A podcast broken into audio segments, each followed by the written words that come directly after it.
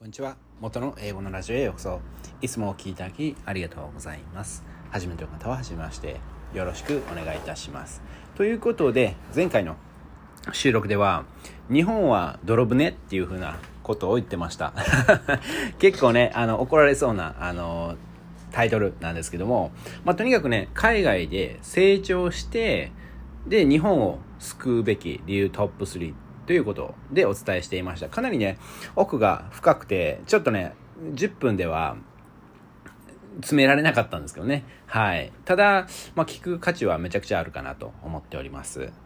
で、今回のシリーズでは、まあ、僕もね、失敗しましたっていうことで、海外移住でドツボにはまり続ける人の特徴トップ3ですね。はい。まあ、ドツボとかね、まあ、ミスとか、まあ、勘違いとか、まあ、いろいろありますけども、やっぱりね、そうやってね、もう一回ハマって、で、もう、そのね、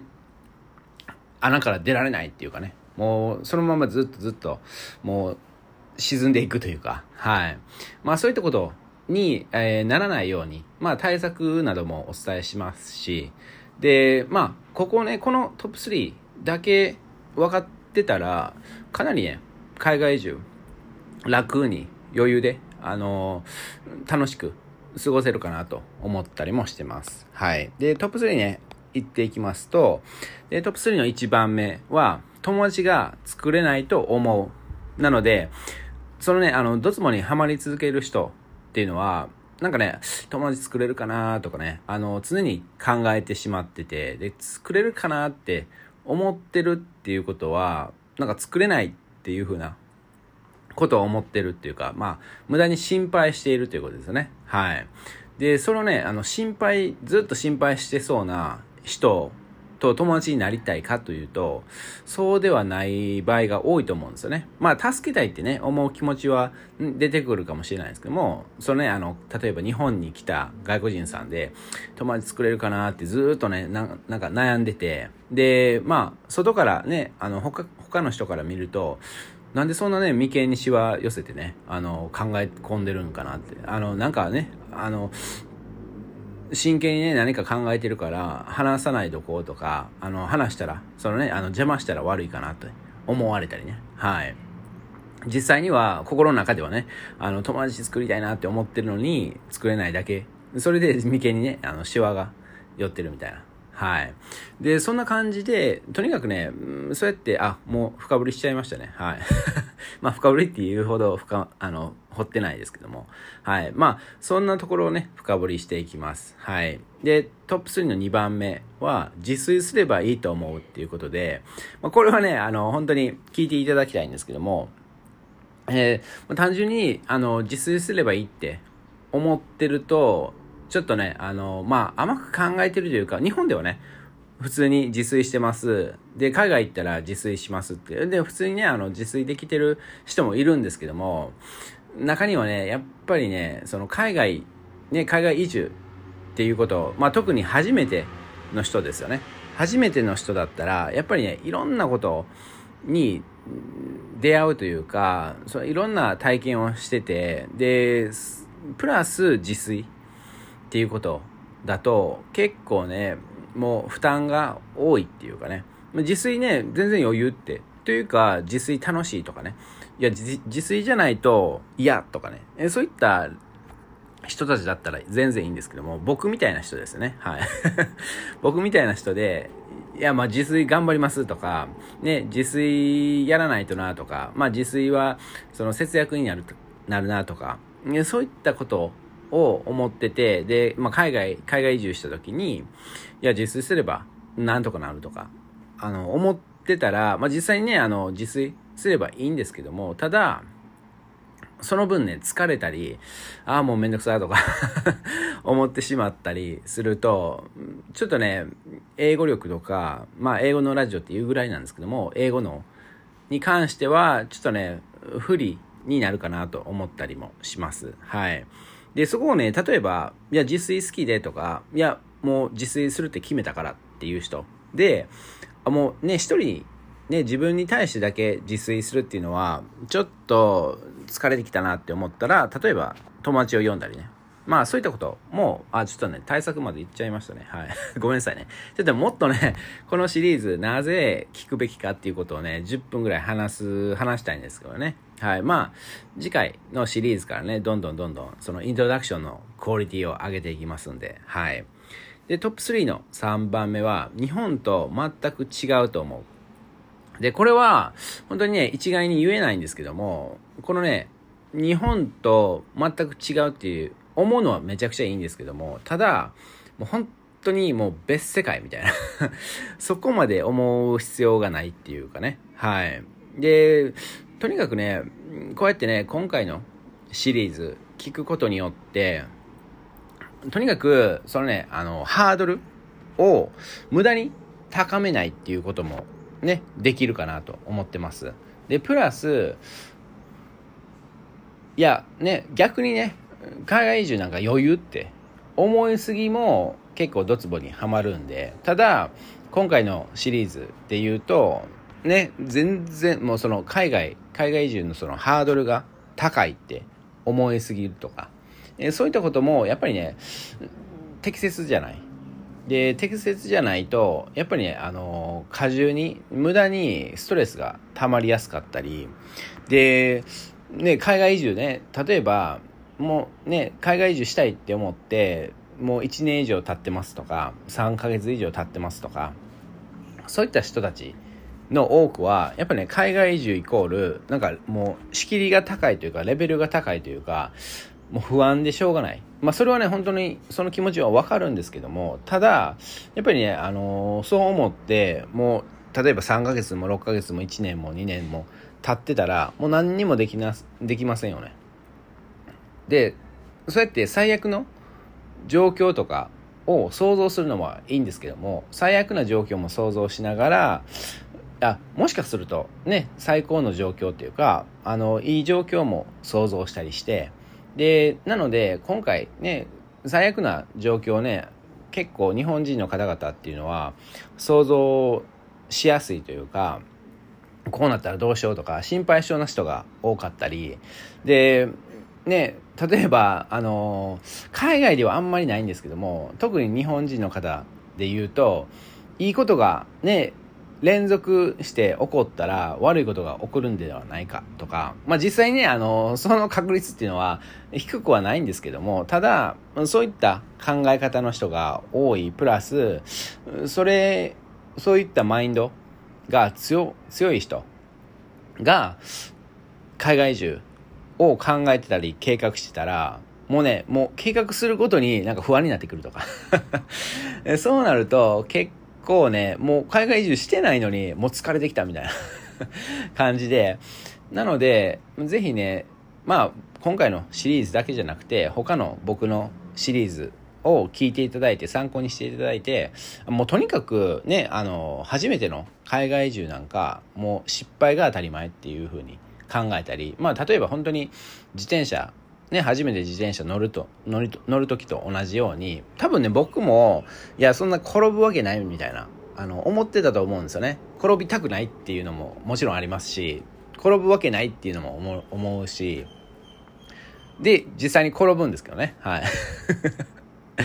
で、そんなことで、で多分ね、僕の場合は骨折もしたかな。あの、左腕骨折したかな。自転車から、あの、自転車転んでね。はい。で、とにかく、ただ、あのね、あの、腕をなくすとか、そういった、あの、そういった、ね、自転車でこいでるだけで腕をなくすとか、そういったことはないんで、ね、そうやって骨折はしたけど、結局、そうやってね、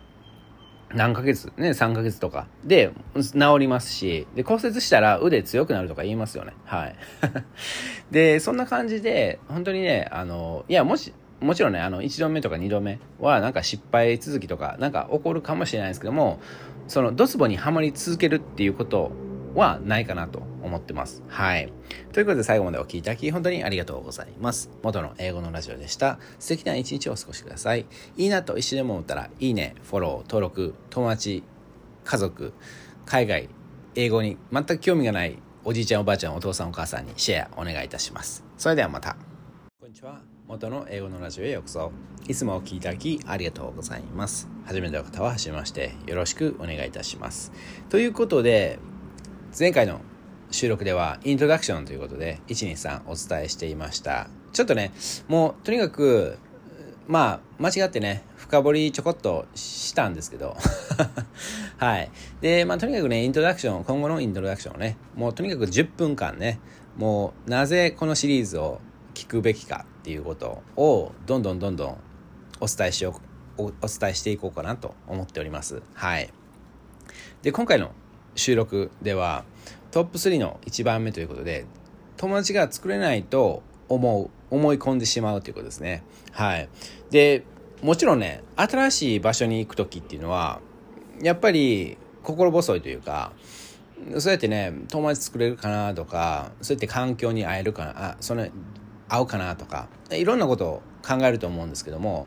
とにかくね僕いつも言ってますけども英語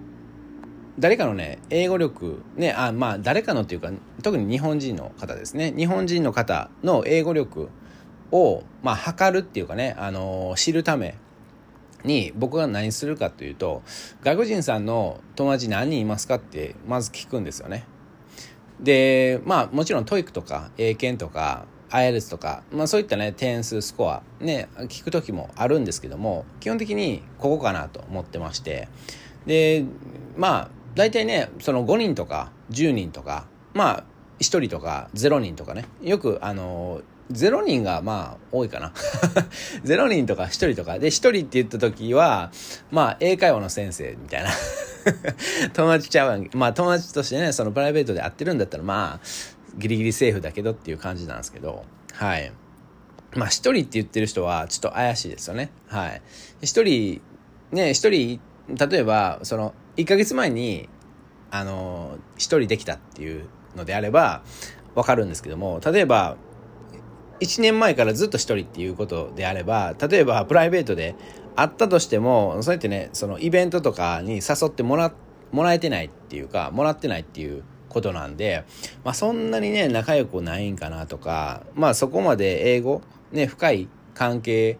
が築けてないんかなとか思いますけどね。はい。でとにかく日本でもねそうやって外国人さんの友達作れなかったらもう海外で作れるのかなってね思い思ってしまう。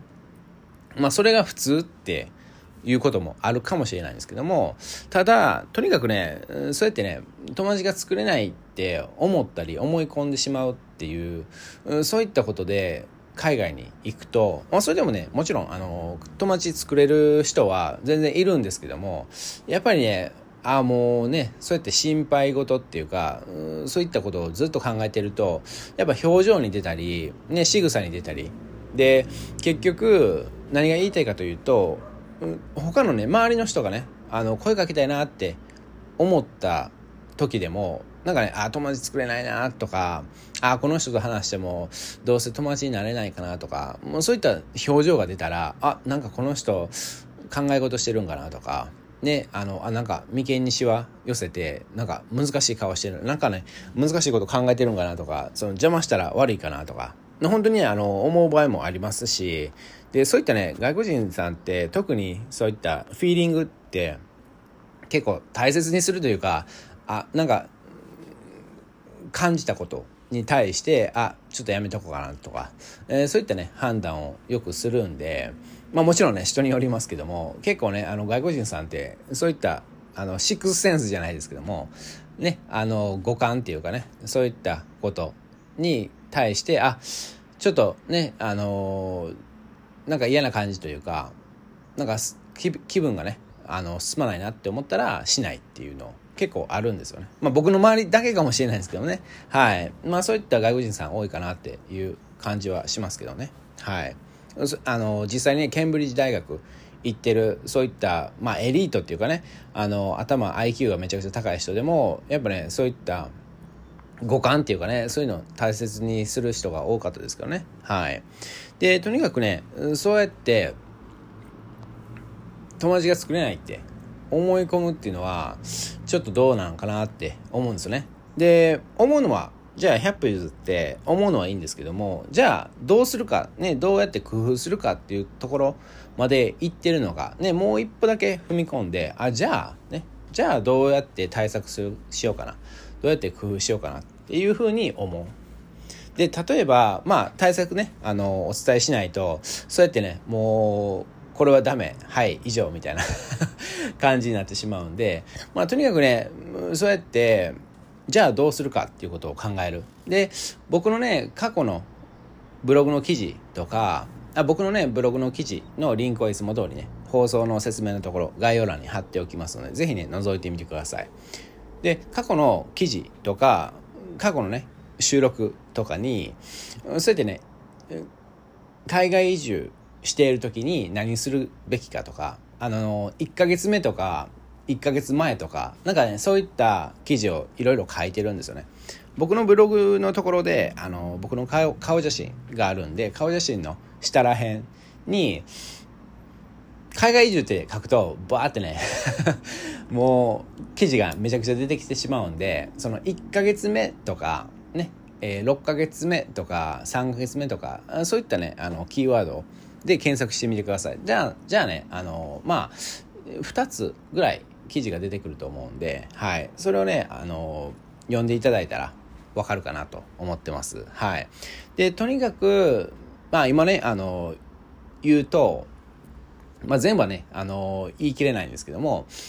何点かね、言うと、例えば、まあとにかくイベントに参加するとか、まあ結構当たり前のことなんですけども、僕がね、何が言いたいかというと、あの、もうね、1週間以内にイベントに行くとか、ね、週に1回は必ずイベントに行くとか、もうね、あの、まあ、ちょっとね、反強制ってね、あの、強制はあんまね、あの、しない方がいいんですけども、ただ、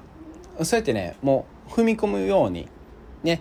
そうやって意識、マインドをね、あの、変えとかないと、もうね、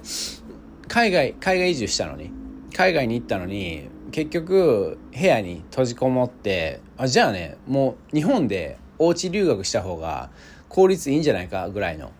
勢いで。もうねあのそんな感じでかなり非効率な体験をしたり。で他で言うとね僕が書いたのはまあ単純にシェアハウスするとか。で例えばプチ海外移住の人ね例えば2週間だけとかね。2週間だけ海外移住プチ海外移住するっていう方であればそうやってゲストハウスですね。はい。まあこれはね別にプチ海外移住じゃなくてももう1ヶ月2ヶ月ねあの海外移住するっていう人でもやっぱねゲストハウスまずはゲストハウス泊まるのがめちゃくちゃいいことかなって。まずはねあのスタッフと仲良くなりやすいっていうかやっぱゲストハウスのスタッフっていうのは本当にねいい人ばっかりなんですよね。僕結構ゲストハウスね、体験トライしたんですけども、どこのスタッフでもいい人ばっかりですね。で、もちろんね、あの、そうやって、あの、評価が高い、えー、そういったゲストハウスなんですけどね。ただ、評価が高いからって、それってね、あの、値段が、料金がね、高い、一泊高いっていうことではないですね。はい。例えば僕一番一番安いのどこやって思ってねあの行った時になんちょっとね覚えてないんですけどマレーシアねクアラルンプール。であのガクトさんとかねあのいるところですよね。住んでるところですね。そこでえっ、ー、とまあ500円とかじゃなかったのかな？確か。500円とか600円とかじゃなかったかな。そんなとこでもめちゃくちゃいい人なんですよねスタッフが。でそういったところって基本的にいい人ばっかりあの泊まってたりで実際にね僕が話した人は確かになんか長距離なんかねマラソンやってた人かな日本人の方でねはいあ まあ日本人の友達作っちゃったんですけどもただえっとねその,、えー、そのゲストハウスにずっと泊まってるっていう人とも友達になりましたね。何人やったかな？アメリカ人かな？はい。アメリカ人とね、あの友達になりましたしね。はい。そんな感じで、まあ、いろんな方法があるんで、ぜひね、その思う、思うだけじゃなくて、じゃあどうやって工夫しようかなって考えていただいたらいいかなと思っております。ということで最後までお聴きいただき本当にありがとうございます。元の英語のラジオでした。素敵な一日をお過ごしください。いいなと一瞬でも思ったら、いいね、フォロー、登録、友達、家族にシェアお願いいたします。それではまた。こんにちは。元の英語のラジオへようこそ。いつもお聴きいただきありがとうございます。初めての方は初めまして、よろしくお願いいたします。ということで、前回の収録では、トップ3の1番目ということで、友達が作れないと思ってしまうということですね。はい。なので、友達が作れないと思ってしまってるとドツボにはまり続けてしまうっていうことですねで僕のブログの記事ねちょっと完全に参考にしなかったというかちょっとねあの自分の、まあ、思ったことをねガンガンガンガン言ってたんですけどもブログの方ではね、あの、結構解決策ね、書いてて、書いてるんで、ぜひね、ブログの方も、あの、参考にしていただきたい、いただきたらなと思っております。はい。リンクはね、いつも通り、放送の説明のところ、概要欄に貼っておきます。はい。で、今回の収録では、トップ3の2番目ということで、自炊すればいいと思う。これはね、あの、結構マニアックな、あの、収録とな、なるんですけども、本当にね、聞くべきと思います。はい。なぜかというと、あの、まあ、金銭面でね、ちょっとどうしようかなって考えてたり、その海外移住をね、どうしようかなって考えてたり、で、まあ、そ、そ、その国、ね、ご飯ね、例えば、まあ、イギリス、ね、僕ずっと10歳からイギリスにいたんですけども、イギリス行っても、まあ、自炊すればなんとかなるとかね。あの、高いだけじゃなくて、まずい。まずいんで、はい。高いだけじゃなくて、まずいんで、でそんな時はもう自炊すればいいってね、思う人がい多いんですけども、ただ、やっぱね、あの、実際ね、僕見てきたんですけども、自炊するんですけど、ただ、結局、外出する、あ、外食っていう風にちょっとね、あの、もうめんどくさくなったり、めんどくさくなるだけじゃなくて、結構ね、もう初めての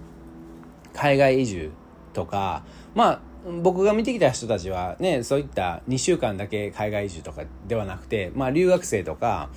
実際にあの働いてる人もなんですけども、やっぱりね、そうやってね、もう毎日自炊してられないっていう人が多くて、でただね、もちろん日本人の方で、毎日ね、自炊してた人もいるんです。ただ、そういった人は本当に何パーセントだろうな。うん。10人いて、まあ2人3人とかじゃなかったかなって。女性の方でもね、あんまりね、そこまで、あのー、料理がうまくないっていう日本人がいましたし、で、うまく、料理うまくてもね、そんな毎日やってられないっていう風なことで、まあ例えばね、サンドイッチとか、ね、そのランチぐらいは、あの、自分でやりますっていう人は結構多かったんですけどね。ただやっぱディナー、ね、あの、晩ご飯になると、晩ご飯までね、作ってられへんみたいな。ね、朝はコーンフレークとかなんですけどね。はい。で、とにかく、そうやってね、あの、自炊すればいいって思って、例えば金銭面でね、あの、いや、自炊して、あの、そうやってお金を浮かすとか、ね、そういった考え方だけだったら、結局、海外行って自炊しようとして、で、はもうなん、ね、あの、何もできないっていうか、もうなんかストレスが溜まるとか、ちょっとね、負担がかかってしまって、で、特にね、特に初めての海外移住とかだったら、結構ね、いろんなことを体験して、もうそれだけで、ね、あの疲れるんですよね。で、体験するっていう時は、まあ基本的にね、あの、外に出て、で、それで体験するという場合が多いと思うんですけど、もうね、それでね、あの、くたくたになって、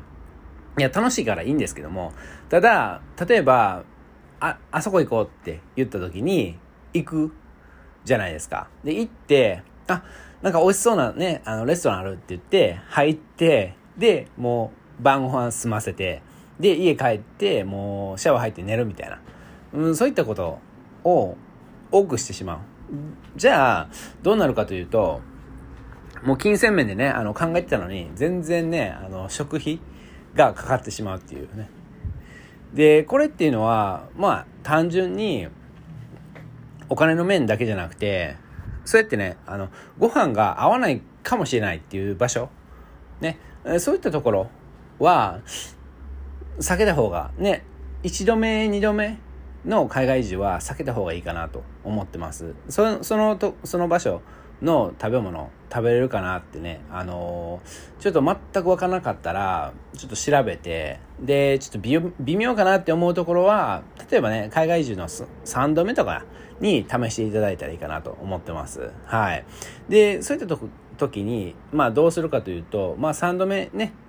そうやって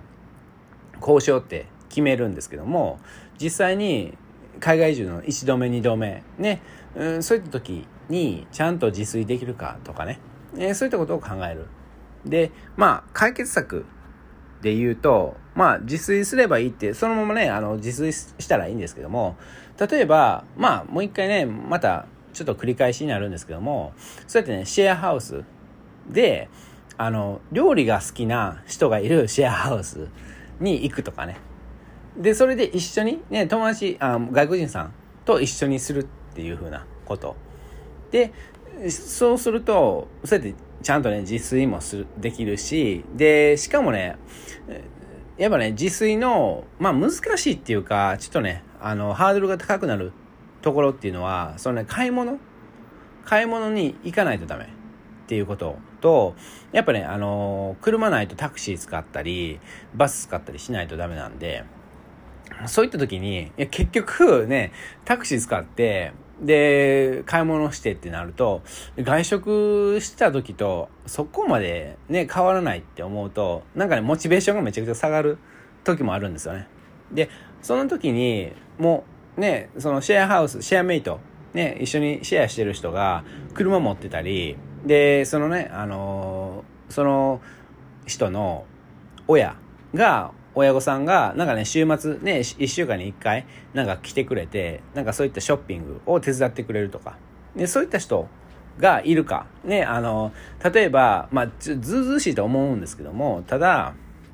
普通に、いや、その、週に1回ね、そうやってスーパーに、あの、一緒に、あ、その、自炊してますか？とかね、あの、そういったことは聞けると思うんで、そうやってシェアハウスする前に。で、そうやって聞くとか、で、まあ、僕はね、いつもゲストハウスおすすめしてるんですけども、ゲストハウスで、そうやってね、あの、作ってる人、ね、あ実際にいるんで、あの、自分で作るっていう人、えそういった人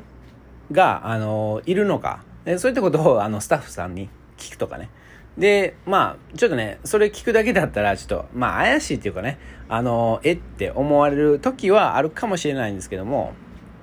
ただ、例えばね、いや、そのせっかくね、あの、海外移住するんで、そうやってね、あの、自炊っていうのも体験したいっていうふうなことを言ったら、ああ、そうなのねっていうふうなことで、あ、一人いる、いるよっていうふうな。結構ね、僕が、えー、僕がゲストハウス試してた時は、一人ぐらいはいましたね。なんかね、必ず一人ぐらいはなんか自炊してるんですよね。ただ、ね、あの、朝ごはんね、あの、ゲストハウスで出てくるんで、で、ランチは多分なんか食べに行って、で、逆にそのディナーは自分で作るみたいなことをやってた人もいましたね。はい。まあ、とにかくね、そうやっていろんな方法があるんで、そうやって自分で作るっていうのもありですし、で、まあちょっとね、僕のブログの記事ね、ちょっと今見てるんですけども、単純にね、あのー、そうやって、自炊しなくてもいいっていう風な、そういった計画をする。なので、前もってね、まあ、自炊する、プラン A とかプラン B とかプラン C とか、で、自炊した場合とか、自炊しなくてもいいようにするっていう風なことで、そうやってね、お金の管理とかね、で、計画したりね。で、あ、じゃあ自炊しなかったらどうしようかなって。え、それをね、あの、いろいろ考えるのも単純に楽しいですし、そうやってね、あの、シミュレーションな、もうね、そんな簡単なやつでいいんで、頭の中でシミュレーションして、あ、こうなったらこうしたらいいかなっていうふうに、実際にあの、紙にメモした方がいいかなと思ってますけどね。はい。あの、いつも通りね、完全無料のマインドマップ使ったりね。はい。で、そういったことで、どんどんどんどんシミュレーションして、で、とにかくね、自炊すればいいって、大丈夫大丈夫って、ちょっとね、あの、思い込むのはちょっと危険かなと思ってます。はい。ということで最後までお聴きいただき本当にありがとうございます。元の英語のラジオでした。素敵な一日をお過ごしください。いいなと一緒に思ったら、いいね、フォロー、登録、おじいちゃんおばあちゃん、家族、友達にシェアお願いいたします。それではまた。こんにちは。元の英語のラジオへようこそ。いつもお聴きいただきありがとうございます。初めての方は初めまして、よろしくお願いいたします。ということで前回の収録ではトップ3の2番目ということで自炊すればいいと思うのはドツボにはまり続けてしまいますよっていうことですね。はい。まあ特徴、ね、はまり続ける人の特徴っていうことですね。はい。で、トップ3の3番目は、日本と全く違うと思う。で、これはちょっとイントロダクションね、まあまあ言っちゃったんですけども、とにかく、まあ当たり前ですよね。日本と違うっていうのは。日本と海外全然違うっていうのは、あの、当たり前なんですけども、もう本当にもう全く違うっていうのは、そこまで思わなくてもいいです。はい。で、まあ例えばで言うと、北海道の人が沖縄に行くみたいな。ね。まあ、まあまあ違いますよね。まあまあ違いますよ。でも、なんか、あ、こんなもんかっていうふうなことだと思うんで、で、まあ、多くの人がね、多くの日本人の方、北海道に行ったり、沖縄に行ったりしたこと、まあ、なくても、そうやってね、あったかいとこと、まあ、例えば仙台とか、まあ、寒いとこに行ったことあると思うんで、はい。ない人はね、全くない人はね、もう、とにかくね、海外移住、二度はしてください。はい。で、とにかく、全く違う。もう、例えば180度違うって、ずっと思い込むと、もう単純にね、あの、それだけで疲れてくるんで、もう、あ、これは同じ。これは違う。これは全く違うとかね。えー、そういったことで、ちょっとカテゴライズっていうかね、してもらうといいかなと。例えば、まあ、ブログとかね、他の方の、僕のブログだけじゃなくて、他の方々のブログもあるんで、そうやってね、そういった時に、まあ、シェアハウスとかゲストハウスのブログを見てみたりね、していただいたら、あ、こんなもんかって思う場合があったりして、で、まあ、本当にね、僕は、まあ、そうやってね、海外、海外歴がちょっと長いんで、まあ、こんなもんかなって思う時が多いんですけども、全く違うっていう時っていうのはね、本当にね、どうなんだろうなって思いますけどね。はい。で、まあ日本ではこれは絶対しないよねっていうとこ、こことを、まあ外国人さんがするかなってね。まあ、例えば、今ね、2021年、ね、今の若い外国人さんだったら結構ね、まあ、礼儀を知ってるっていうか、そうやってマナーを知ってるっていうか、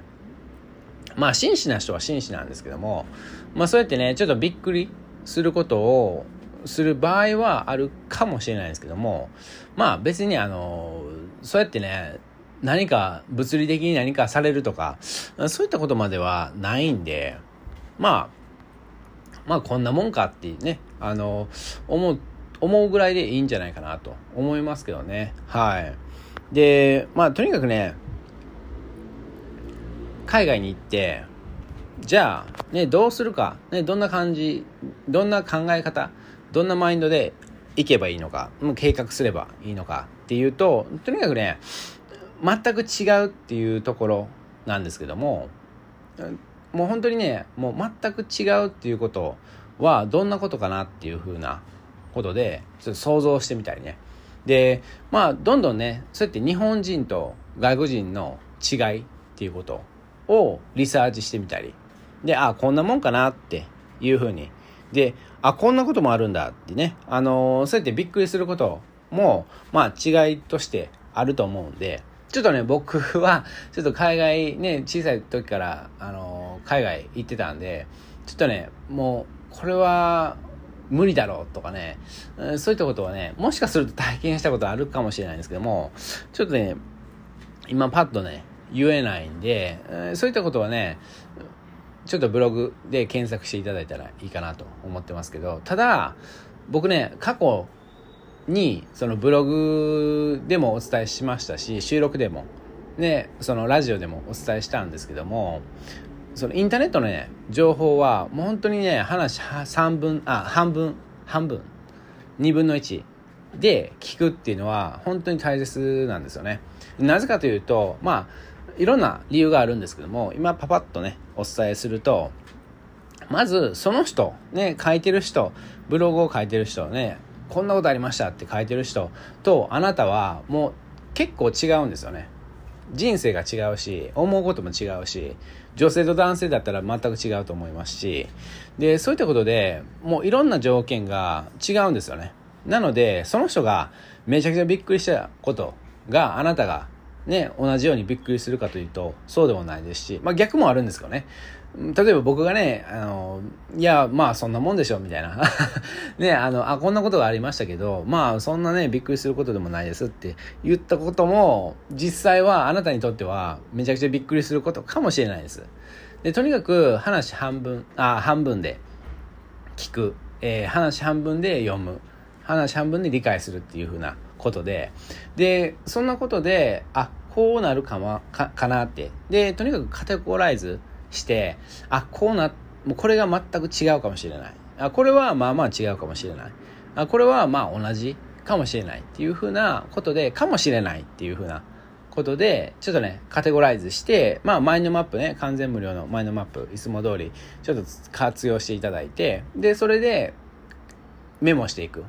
で、ちょっと、ちょっと、ちょっとしたことでもいいんで。で、特にね、例えば、あなたの友達に、君はこれに関してちょっとマニアックだよねとかこれに関して厳しいよねってね言われたことがあるのであればそれをねちょっとねあのメモしていただいてで例えば僕で言うと何でしょうねうんまあ食べ物とかにそこまでそこまでねあの気を使わないというかねはいまあ、イギリス料理のおかげですね。で、まあ、他で、まあ、僕がね、気にすることで言うと、何ですかね。ちょっとね、だいたい気にしないんで、あ、じゃあ逆にね、僕の姉、ね、僕の姉の場合は、もう清潔マックスなんですよね。はい。もう、とにかく手を洗うとかね。そうやってね、あの、清潔、まあ今はね、どうなんかなと思いますけども、結構ね、あの、こまめに手を洗ったりするんですけども、やっぱね、あの、あ僕今思い出したのは、例えば、ラグビーね、僕してたんですけども、イギリスで。で、そのラグビーの後に、わざわざ、もうみんなお腹空いてるし、もうわざわざね、あの、手を洗わないんですよね。もうそのまま食べる。で、結構ね、外国人さんね、わざわざ手を洗う人っていうのはいないんですよね、基本的に。まあ、い、いますけどね、最近、あの、潔癖症っていうね、僕の姉みたいな人は、時々見ますけど、見ますけども、結構ね、あの、そのまま食べる。で、そういったことをね、あの僕の姉が、ね、昔の姉が見ると多分、まあ失神はしないけど、ええー、みたいな。うわ、何この人。こんな人とシェアハウスしたくないとか、ゲストハウス一緒にね、あの一緒の部屋に泊まりたくないみたいな、そういったことを思う方はいるかもしれないですね。はい。で、そうやってね、まあ、潔癖症っていうか、そのね、例えば、いつも言ってますけども、日本の普通っていうのはもうすでに世界トップクラスなんで、例えば、日本人の方の普通の人よりもちょっとでも何かね、えー、気になることがあったり、そうやってね、あの、潔癖症だったり、まあ、ちょっとね、普通の人よりも手を洗う回数があの多いとか、そういった方は、まあ、海外に行くと、まあ、大体ね、あのー、最高クラスの潔癖症なんで。そういった人は、例えばゲストハウスでも、かなり、あの、ちょっとお高めのところに行ってみたりね。はい。で、例えばホテルと同じようなくら、あの、料金っていうのはないんで、例えばホテルがね、1日3000円とか5000円だったら、例えば、まあ、ゲストハウスで、まあ、1500円とか、えー、そういったところを見ていただくと、まあまあ綺麗なところに行けるかなと思ってます。で、それでも無理だったら、じゃあもうホテルに帰ったらいいんで、はい。ちょっと、とにかくね、そうやってね、リサーチしていただいたらいいかなと思っております。ということで最後までお聴きいただき、本当にありがとうございます。元の英語のラジオでした。素敵な一日をお過ごしください。いいなと一緒に思ったら、いいね、フォロー、登録、友達、家族にシェアお願いいたします。それではまた。こんにちは。元の英語のラジオへようこそ。いつもお聴きいただきありがとうございます。初めての方は初めまして、よろしくお願いいたします。ということで、今回のシリーズどうでしたかね？はい。僕はね、結構好きでしたね。で、まあちょっと詰めすぎた部分もあったり、ちょ、もうちょっと詰めたかったなっていう部分もあったんですけども、とにかくね、この3つ、で、まあおさらいとしてね、トップ3言っていきますと、トップ3の1番目が友達が作れないと思う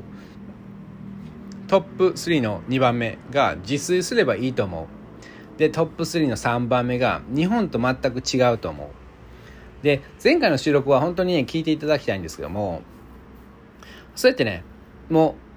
う日本でね君ちょっとこれに関して厳しいよねとかねちょっとね他の人よりも手を洗うとか日本人のね日本で日本他の日本人よりも手をこまめに洗うとかちょっとでもねちょっとでもこまめに洗うとかそういった人はもう海外に行った時にもう海外に行った時っていうかもうすでにね世界トップクラスで潔癖症なんではい。で他で言うとまあファッションのことでもねいいんですけどもファッションに関してちょっと厳しいっていうか、あのー、ね、あのー、気にしてるっていう人だったら、海外に行った時にかなり、そうやってね、まあトップクラスかなと思ってるんで、ね、そういった時は、ちゃんとね、リサーチして、で、まあ、ちょっと、まあ服のことは置いといて、まあ、とにかくね、潔癖症っていうことで言うと、やっぱりね、ちょっとでもね、あのー、こまめに洗うんですっていう人だったら、まあ、海外に行った時に潔癖症って思った方がいいかなと思ってます。で、そういった時は、外国人さん、ね、どんな、どんな感じなのかっていうことを、ちょっとね、前もって、ブログとかね、あの、リサーチしたらいいんで、例えば外国人、その全く潔癖症じゃないっていうか、全く手を洗わないとかね、あそういった言葉、そういったキーワードで検索すると、まあ出てくるかもしれないです。はい。で、まあ実際にね、今言っちゃうと、そうやってね、例えば運動した後でも、わざわざね、あの、手を洗わず、もう食べる人っていうのはほとんどなんで、多分ね、女性でも大体そうなんじゃないかなと思いますけどね。で、そのね、あの、子供に対して、最近の若い人で、外国人さんで、子供がいて、で、その子供に対して手を洗ってっていうのはあるかなと思いますけどね。で、特にね、まあ、そうやってね、2019年、まあ2020年頃から始まってる、そのね、あの、コロナとかで、よくね、手を洗うっていうふうなことは言ったり、結構ね、全世界ね、潔癖症になりつつあったり、まあ別にコロナ前でも、そうやってね、潔癖症の外国人さんが増えてきて、あ、やっぱりね、日本人って進んでるなっていろんな方面からね、言える、思うんですけどね、僕は。つって機械のこととか、特にね、そうやって、あの、携帯電話にね、カメラついてた時代があありましたよね。その、ガラケー、ガラパコス携帯、ね、パカパカの携帯に、ね、カメラがついてて、で、みんなね、一斉に、そうやってね、例えば、ベッカムが日本に来た時に、そうやって写真を撮る。携帯電話で写真を撮る。それがね、海外ではね、なんなんこれみたいなことを言われてたんですけども、実際に日本人の人たちみたいに、もう今ではね、もう、そうやってライブに行ってる人でも、うん、そうやってね、あの、スマートフォンで、そのライブを、の写真を撮ったり、動画を撮ったりね、してますよね。で、とにかく、ただ、ね、やっぱり日本人と海外、外国人さんって全く違う部分があったりするんですけども、ただ、もう本当に全く違うとか そういったことはあんまりないかなと思うんで、はい。なので、そうやってね、全く違うって思い続けてしまうと、え、もしかしてこれも違う、あれも違うとか なって、いやもう海外に行けないとかね、あのー、思ってしまう人もいるんですよね、実際に、日本人の方で。で、もうそんなのね、あの、思っててもしょうがないんで、もうとにかく、一度、二度、ね、2回は海外移住していただく。まあ、僕はいつも3回って言ってるんですけども、3回多いなって思ったら2回。とにかくね、1回だけっていうのは本当に損でしかないので、はい。で、そうやってね、あの、全く違う、まあ、これは同じかもなっていうことも全く違う場合もありますし、もうそうやってね、あの、思い込みすぎないのがいいかなと。無駄に疲れてしまう。はい。とにかく、どうかなっていうふうに、とにかく踏み込んでもらう。で、別にあの、怪我するとか、そういったことはね、起きないんで、はい。安心してください。で、トップ3の2番目は自炊すればいいっていうことで、そうやってね、あの、お金のこともあるんですけども、ただ、うん、そうやってね、その、あんまりね、ご飯が美味しくない。まあ、例えばイギリスってね、あんまりご飯が美味しくないって有名ですけども、